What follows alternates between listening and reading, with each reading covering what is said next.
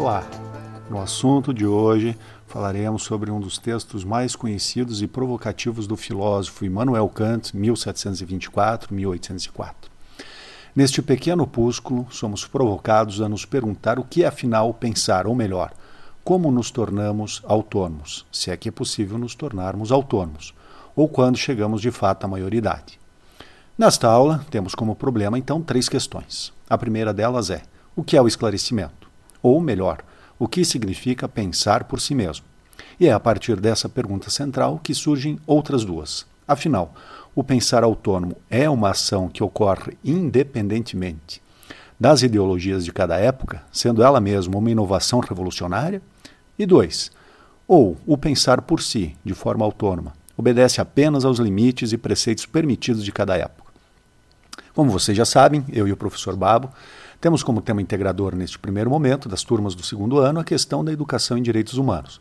Mas qual é a relação do iluminismo de Kant com esse tema?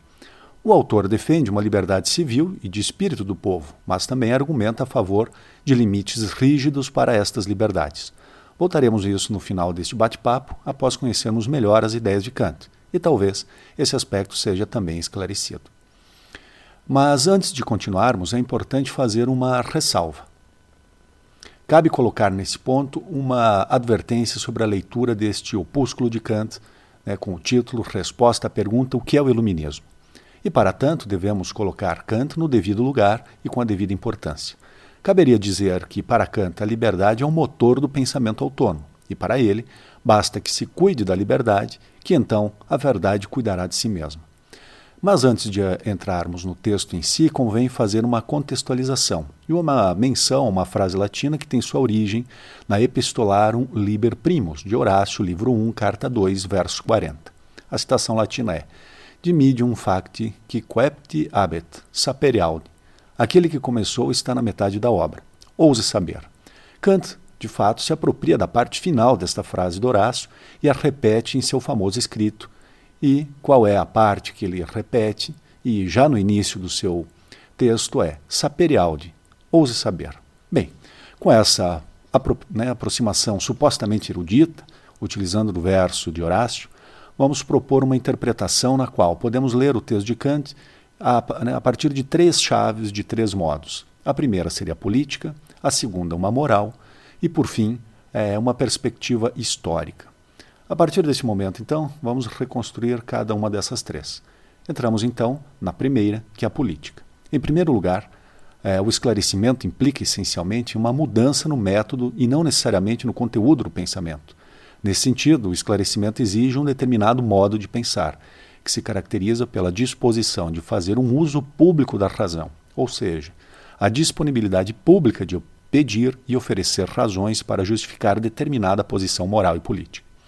O uso público da razão deveria mobilizar a seguinte ideia: somente podemos aceitar como boas razões aquilo que pode ser justificado e aceito de modo recíproco geral. O que é o geral? O que estamos entendendo por geral aqui? Seria entendido como quando é possível formular princípios sem o uso de nomes próprios ou descrições muito particulares. E complementando o geral, teríamos o universal. E o que é o universal aqui? Entendido aqui como uma demanda que pode ser aplicada sem incoerência invalidante a todos os agentes morais, que neste caso seriam todos os cidadãos da sociedade em questão. Então, qual é o princípio que está na base? Somente, né, repito, somente podemos aceitar com, como boas razões aquilo que pode ser justificado e aceito de modo recíproco, geral e universal. Importante salientar que, para o Kant, somente o uso público da razão é a que fomentaria a maioridade. Para Kant, deve ficar claro que, somente por meio da liberdade, ou melhor, do uso público da razão, deixada em livre circulação no debate entre os homens eruditos, é que podemos levar a cabo a ilustração. No entanto, devemos mostrar que o uso privado da razão pode, muitas vezes, restringir-se fortemente, sem que, no entanto, e aqui estou falando do uso privado da razão, e veja, ela não restringe fortemente, segundo Kant, ela é, se entrave assim notavelmente o progresso da ilustração, ou seja, podemos fazer o uso privado da razão sem que isso de fato é, entrave ou segure muito o progresso né, da ilustração. Em muitas situações, Kant defende devemos obedecer, e cito Kant: Chamo uso privado aquele que alguém pode fazer da sua razão num certo cargo público ou função a ele confiado. Ora, em muitos assuntos que têm a ver com o interesse da comunidade, é necessário um certo mecanismo em virtude do qual alguns membros da comunidade se comportarem de um modo puramente passivo, com o propósito de, mediante uma unanimidade artificial, serem orientados pelo governo para fins públicos ou de, pelo menos, serem impedidos de destruir tais fins. Neste caso, não é de certo permitido raciocinar, mas tem de se obedecer.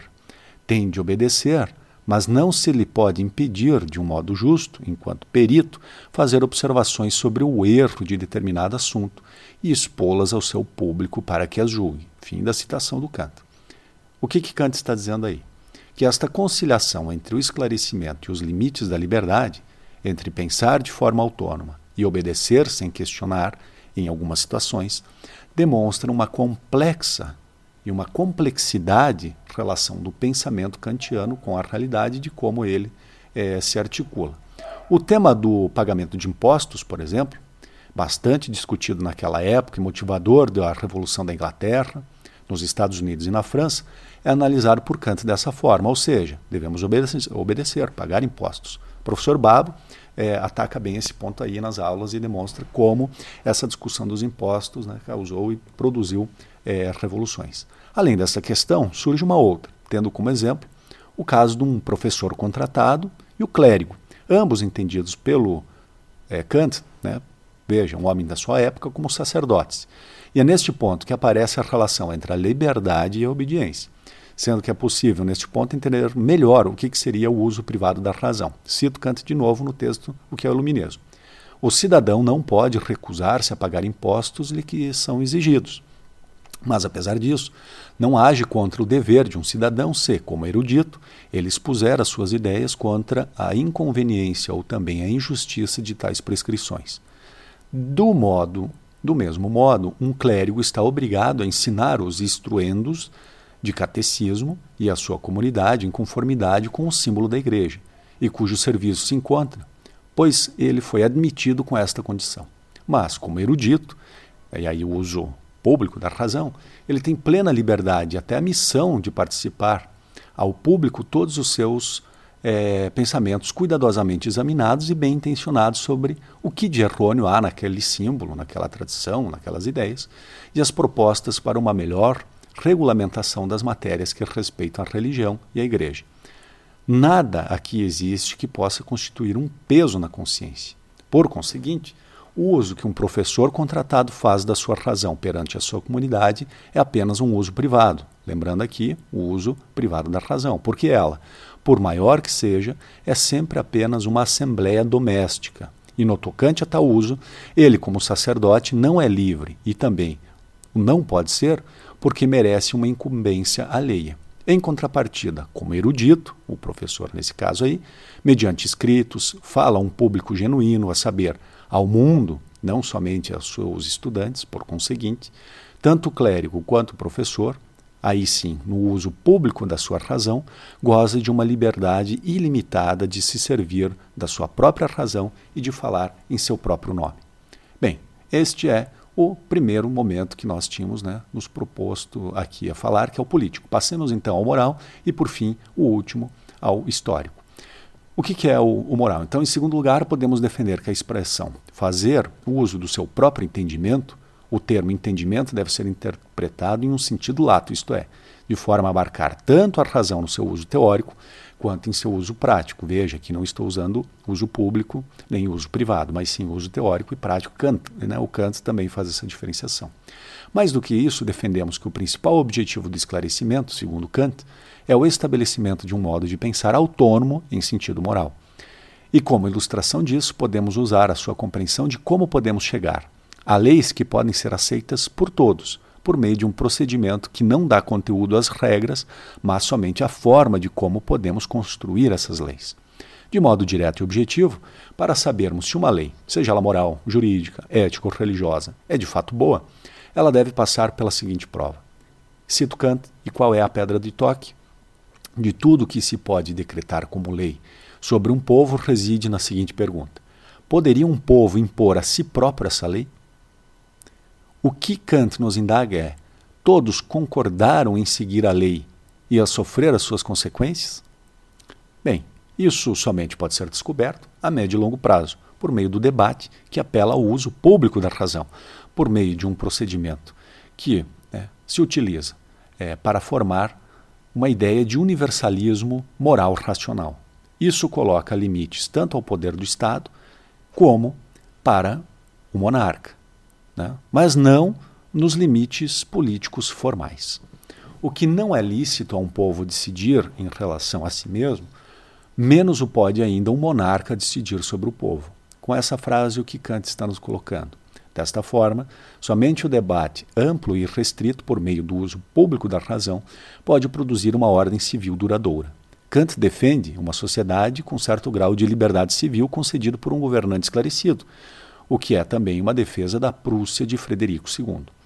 E isso nos leva ao terceiro modo de interpretação do esclarecimento, o histórico. É possível perceber como o esclarecimento é uma noção ambivalente. Por outro lado, se refere ao indivíduo e, por outro, se refere a uma época. É neste ponto que Kant debate né, sobre o seu próprio atual momento histórico e político e qual seja esse momento que o Kant escreve este texto, 1784. E Kant escreve: Se, pois, se fizer a pergunta, vivemos nós agora numa época esclarecida, 1784, a resposta é não. E podemos né, atualizar para hoje essa pergunta. Mas vivemos, segundo Kant, numa época do iluminismo. Falta ainda muito para que os homens, tomados em conjunto, da maneira como as coisas agora são, se encontrem já numa situação ou nela se possam apenas vir a pôr de, em matéria de religião, se servirem bem e com segurança do seu próprio entendimento, sem a orientação de outrem. Temos apenas claros indícios de que se lhes abre agora o campo em que podem atuar livremente e diminuem pouco a pouco os obstáculos à ilustração geral ou à saída dos homens da menoridade de que são culpados. Kant diz que somos culpados de estarmos na minoridade, tanto hoje como na sua época. Assim considerada, esta época é a época do Iluminismo, ou o século de Frederico. Com efeito, perante tal governo, brilha um exemplo de que, no seio da liberdade, não há o mínimo a recear pela ordem pública e pela unidade da comunidade. Os homens libertam-se pouco a pouco da brutalidade, quando de nenhum modo se procura, de propósito, conservá-los nela. Vistas estas três formas de interpretação do esclarecimento presentes no pensamento do autor, podemos adentrar agora no espinhoso tema da religião e da livre escolha da fé, o que poderia ser pensado como um ponto 3.1. Kant desenvolve neste ponto um argumento interessante e oferece é, um modo de pensar é, de modo curioso, né, de como um verdadeiro governante esclarecido deve se comportar em assuntos da consciência individual. Lembrando que, para Kant, a religião, que é a consciência individual, é a que mantém ainda boa parcela do povo na minoridade. Cito Kant. Apresentei o ponto central do iluminismo, que é a saída do homem da sua minoridade culpada, sobretudo nas coisas da religião porque em relação às artes e às ciências, os nossos governantes não têm interesse algum em exercer a tutela sobre os seus súditos. Por outro lado, a tutela religiosa, além de ser mais prejudicial, é também a mais desonrosa de todos. Fim de citação. E continua Kant na defesa da liberdade de autodeterminação nos assuntos da fé. Cito novamente Kant. Um príncipe que não acha indigno de se dizer que tem por dever nada prescrever aos homens em matéria de religião, mas deixar-lhes aí a plena liberdade, que, por conseguinte, recusa o arrogante nome de tolerância, é efetivamente esclarecido e merece ser louvado pelo mundo, grato, e pela posteridade como aquele que, pela primeira vez, libertou o gênero humano da minoridade, pelo menos por parte do governo, e concedeu a cada qual a liberdade de se servir da própria razão em tudo que é assunto da consciência. Assim, para Kant, o dever do governo esclarecido é combater a imposição religiosa, que ele chama do despotismo espiritual de alguns tiranos contra os demais súditos. Impedir que cada um busque a salvação de acordo com a sua consciência seria o mesmo que impedir alguém de trabalhar de acordo com a sua capacidade de determinação. É impedir o esclarecimento quando ele, o monarca, cito Kant, vê que toda melhoria verdadeira ou presumida coincide com a ordem civil, pode então permitir que em tudo mais os seus súditos façam por si mesmos o que julguem necessário para a salvação da sua alma. Apesar dessa defesa da liberdade religiosa, Kant defende limites à liberdade.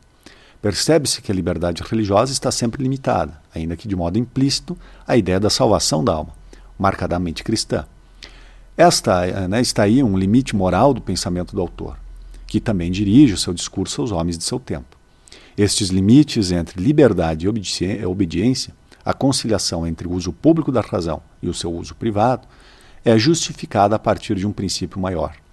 Ser livre não é fazer o que seus desejos mais profundos buscam satisfazer, mas sim obedecer a uma regra mais elementar que rege o universo, a ordem. E para isso, o príncipe dispõe de um exército, né, cabe aqui salientar, um exército bem disciplinado e numeroso para garantir a ordem pública a força, a violência. Kant argumenta, argumenta que em um Estado livre vale a regra. Raciocinai tanto quanto quiserdes, e sobre o que quiserdes, mas obedecei. Essa é a defesa da monarquia esclarecida em contraposição à monarquia absolutista. Um grau maior de liberdade civil afigura-se vantajoso para a liberdade do espírito do povo e, no entanto, estabelece-lhe limites intransponíveis. Um grau menor, cria-lhe, pelo contrário, o espaço para ela se alargar segundo toda a sua capacidade, levando à desordem, à sua dissolução, à ruína, enfim, à anarquia. É a partir disso que deixamos de tratar o homem apenas como uma máquina, lembrando Thomas Hobbes, e passamos a partir daí a tratá-lo com dignidade. Eis a contribuição de Kant para o debate do iluminismo.